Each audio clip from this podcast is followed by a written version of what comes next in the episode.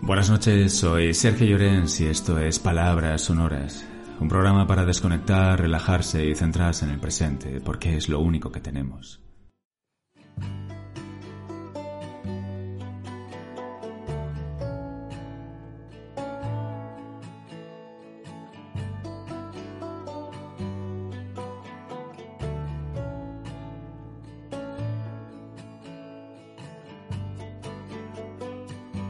¿Qué le pides a la vida?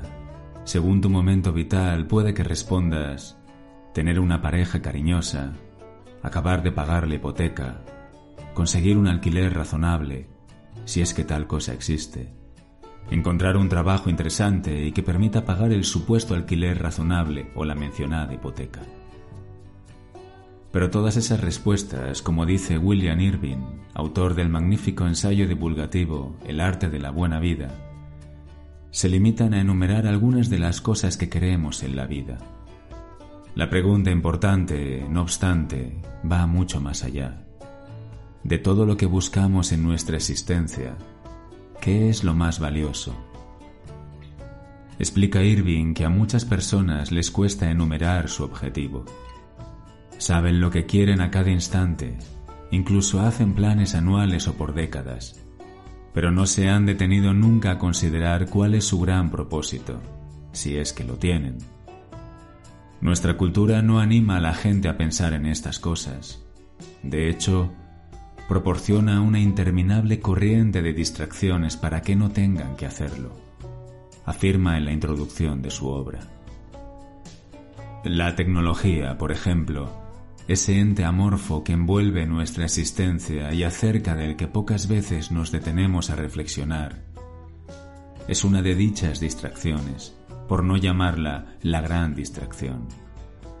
Según un informe de 2019, los españoles pasamos una media de 5 horas y 18 minutos al día conectados a Internet a través de cualquier dispositivo. Que estamos enganchados y distraídos es un hecho, ¿Cómo encontrar tiempo en estas circunstancias para pararse a pensar? Y antes que nada, ¿por qué es tan importante hacerlo? La respuesta más evidente es que sin un objetivo, sin una filosofía de vida, corremos el riesgo de malvivir. Según William Irving, el peligro consiste en que, a pesar de toda tu actividad, a pesar de todas las agradables diversiones de las que has podido disfrutar, acabes viviendo una mala vida. En otras palabras, existe el peligro de que en tu lecho de muerte eches la vista atrás y descubras que has desperdiciado tu vida. En lugar de perseguir algo verdaderamente valioso, la has desaprovechado al dejar que te distraigan las baratijas de la vida.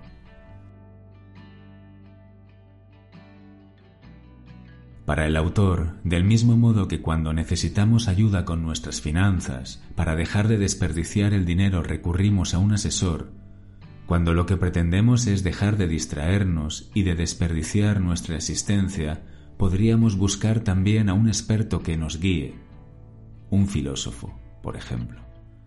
Necesitamos entonces más filosofía y menos tecnología para empezar a vivir una vida más plena y con sentido? En opinión de Miquel Seguró, filósofo y profesor de los estudios de humanidades de la Universitat Oberta de Cataluña y autor de La vida también se piensa, probablemente vivimos en un entorno en el que se asume que la tecnología es neutra, es decir, que no hay ninguna idea o concepción del mundo detrás de ella. Y esto me parece muy discutible. No porque tenga ninguna consideración sospechosa en relación a la tecnología, sino porque todo lo que hacemos parte de unas creencias y unas finalidades a las que se pretende llegar. Dicho esto, en lo que la filosofía puede ayudar es, precisamente, a iluminar y a entender qué elementos ideológicos y de concepción del mundo hay detrás de los anhelos, los usos y las perspectivas alrededor de la tecnología, teniendo en cuenta, además, que es necesario apreciar el impacto que ocasiona en conceptos como la identidad personal, la comunicación, la intimidad o la idea del espacio público. ¿De qué sirve la filosofía entonces? Nerea Blanco, que se define como filósofer y filósofa y divulgadora de la web philosophers.com, afirma que la misión de la filosofía es cuestionarlo todo. En un mundo en el que cada vez se nos llena más y más de información, la filosofía nos ayuda a encontrar qué preguntas son las más relevantes, cuáles son mentira o cuáles son innecesarias. Es cierto que hay una aceleración a la hora de hacer las cosas, parece que todo es para ayer, y eso provoca que vayamos diciendo constantemente, bueno, lo hacemos y ya vemos. Y como no es cuestión de ir tan a lo loco, por no acabar como el planeta, agotados y exhaustos al acabar cada jornada laboral, es interesante ver cómo afrontamos el día a día. Nos hablan mucho del mindfulness, pero yo propongo que leer es otro interesante ejercicio. Leer con el teléfono apagado o muy lejos. La filosofía también tiene mucho que aportar aquí. Pensar, pensamos a todas horas, yendo hacia el trabajo, volviendo del supermercado, haciendo deporte o en las noches de insomnio, explica por su parte Miquel Seguro. Lo que quizá nos faltan son espacios, no forzosamente físicos, aunque también, donde poder desarrollar preguntas que exigen tiempo para poder ser contestadas. La velocidad, o mejor dicho, la aceleración de nuestro tiempo imposibilita no sólo la experiencia de la pregunta en toda su expansión, sino sobre todo la calidad de la misma. No hablamos aquí de las grandes preguntas, sino de aquellas relacionadas con la vida concreta, con el día a día que experimentamos en este mundo, con lidiar con esa ansiedad difusa que quizá nos ataca al meternos en la cama después de un largo día de ir de aquí para allá. Entonces, volviendo al ejemplo del asesor financiero, ¿por qué no recurrimos entonces más a menudo a los filósofos en esa búsqueda de sentido de lo cotidiano? Irving explica muy bien en su libro que lo habitual es que en las facultades de filosofía hallemos filósofos especializados en metafísica, lógica, política, ciencia, religión, ética, filosofía del deporte, del feminismo, pero es poco probable que hallemos lo que él llama filósofos de la vida. Para encontrarlos, según este autor, deberíamos remontarnos a las enseñanzas de los filósofos griegos y romanos, pues ellos pensaban que las filosofías de la vida merecían no sólo ser contempladas, sino que la razón de ser de la filosofía no era otra que desarrollarlas. Recetas de filósofos para el día a día. Irving, concretamente, hace un repaso actualizado de las enseñanzas y valores que podemos extraer de la filosofía estoica, como por ejemplo, prepararse siempre para lo peor, no tomarse demasiado en serio lo bueno o lo malo que nos sucede, puesto que ambas cosas son circunstancias externas que escapan de nuestro control, o aprender a navegar con aquello que trae la vida en cada momento. Hay muchas ideas flotando entre todos los pensadores de la historia que siguen vigentes a día de hoy, corrobora Nerea Blanco. Tan sencillo porque todos somos humanos y tenemos emociones similares ante situaciones parecidas. Todos hemos intentado encontrar respuestas para dotar de sentido a nuestros días, y ellos lo hicieron tiempo atrás, y nos dejan pistas para que sepamos cómo sobrellevar los nuestros. Yo en las redes cuento cada vez que me visitan mis amigos muertos, los filósofos, dice Nerea Blanco.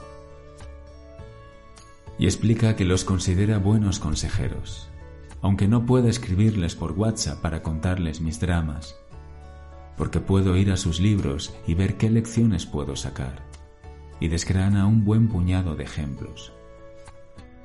Nietzsche, cuando estoy de bajona, me susurra siempre que no me rinda, y que la vida tiene mucho que ofrecer. Y es el que me dice, vive y disfruta, que la vida hay que exprimirla. Su idea del eterno retorno me dice, piensa en si esto que haces te gustaría hacerlo eternamente. Si es así, es que estás disfrutando. Sigue. Haz de tu vida una obra de arte. Y continúa, Aristóteles, por ejemplo, me viene en momentos en los que tengo que ser más prudente y me dice, cuidado con los excesos.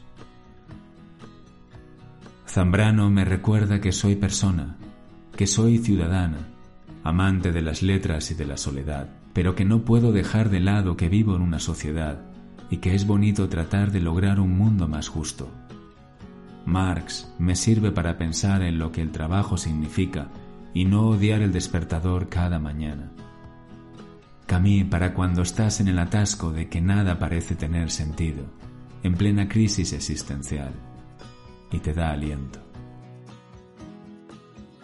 Y cuando sientes que nada permanece y te agobia no poder controlarlo, concluye Blanco.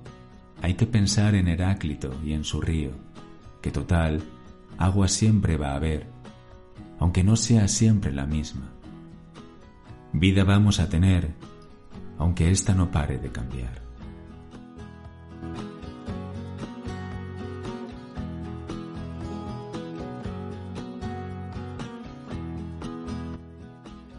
Y esta noche voy a leer Amor constante más allá de la muerte de Francisco de Quevedo.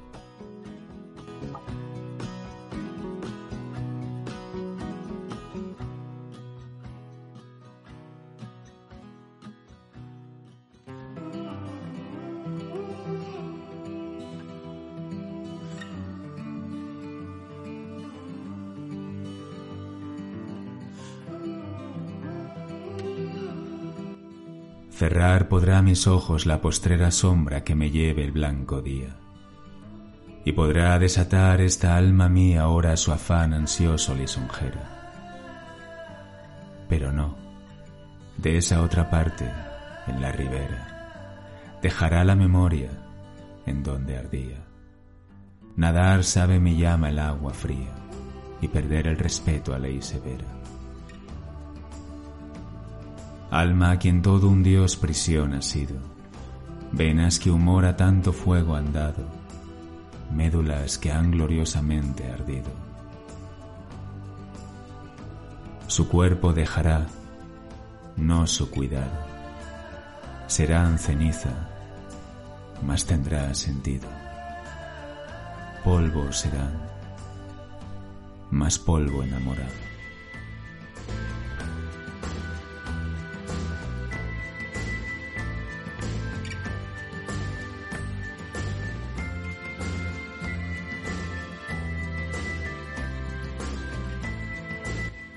Y esto ha sido todo por hoy. Si os ha gustado podéis seguirme o darle al corazón. Y si queréis dejar un comentario, pues yo encantado de leerlo y de contestar. Buenas noches, muchísimas gracias de verdad por escucharme y hasta mañana. Chao.